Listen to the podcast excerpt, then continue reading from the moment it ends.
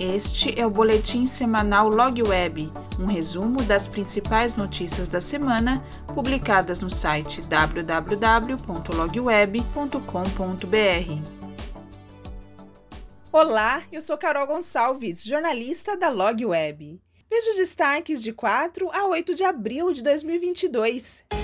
Expansão a JSL assinou um contrato com a General Mills, multinacional norte-americana de alimentos e dona de marcas como Yoki, Kitano e Häagen-Dazs, para a inauguração de um novo centro de distribuição localizado em Extrema, Minas Gerais. O terminal, que pertence à JSL, ocupa 5 mil metros quadrados, ampliando a capacidade de operações logísticas. Nesta fase, o CD contará com 15.200 posições pallets, capacidade de estocagem de 5.500 toneladas e armazenará produtos secos da General Mills. Idealizado pela JSL e pela General Mills, com o apoio da Blackwall, que também é responsável pela construção, o projeto teve início em 2019. Negócio fechado.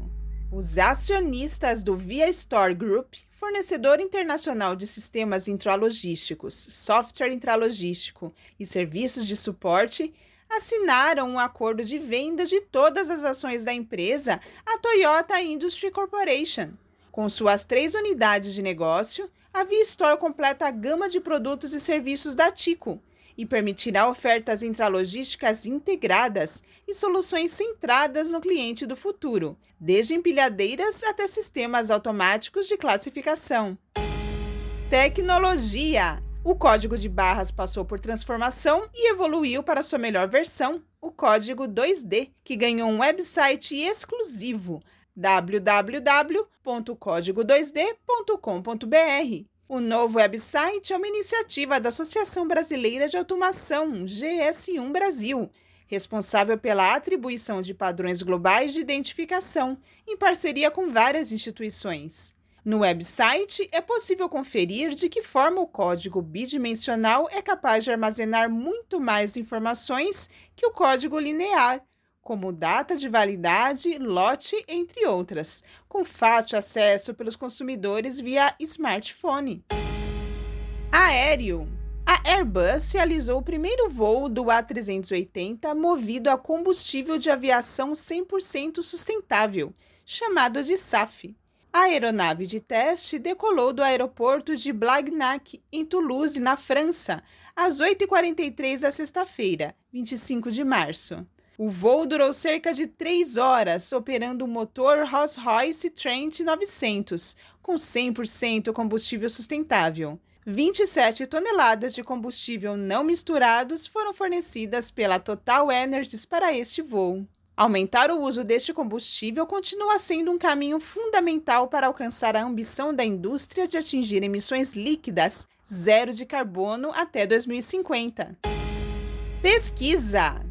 A adoção do conceito Indústria 4.0 no Brasil não encontra rejeição. Contudo, na opinião de executivos do setor, a falta de orçamento, a cultura ou resistência à mudança e a falta de conhecimento são as três principais barreiras atuais. Há ainda a falta de prioridade da direção da empresa como quarto ponto relevante. Essas são algumas das conclusões da pesquisa Indústria 4.0 no Brasil, Cenário e Perspectivas, conduzida pela KPMG com mais de 100 executivos das áreas industriais, de automação e tecnologia da informação da indústria e do agronegócio. Veja na matéria completa no portal LogWeb os 10 desafios para a evolução da indústria 4.0 no Brasil.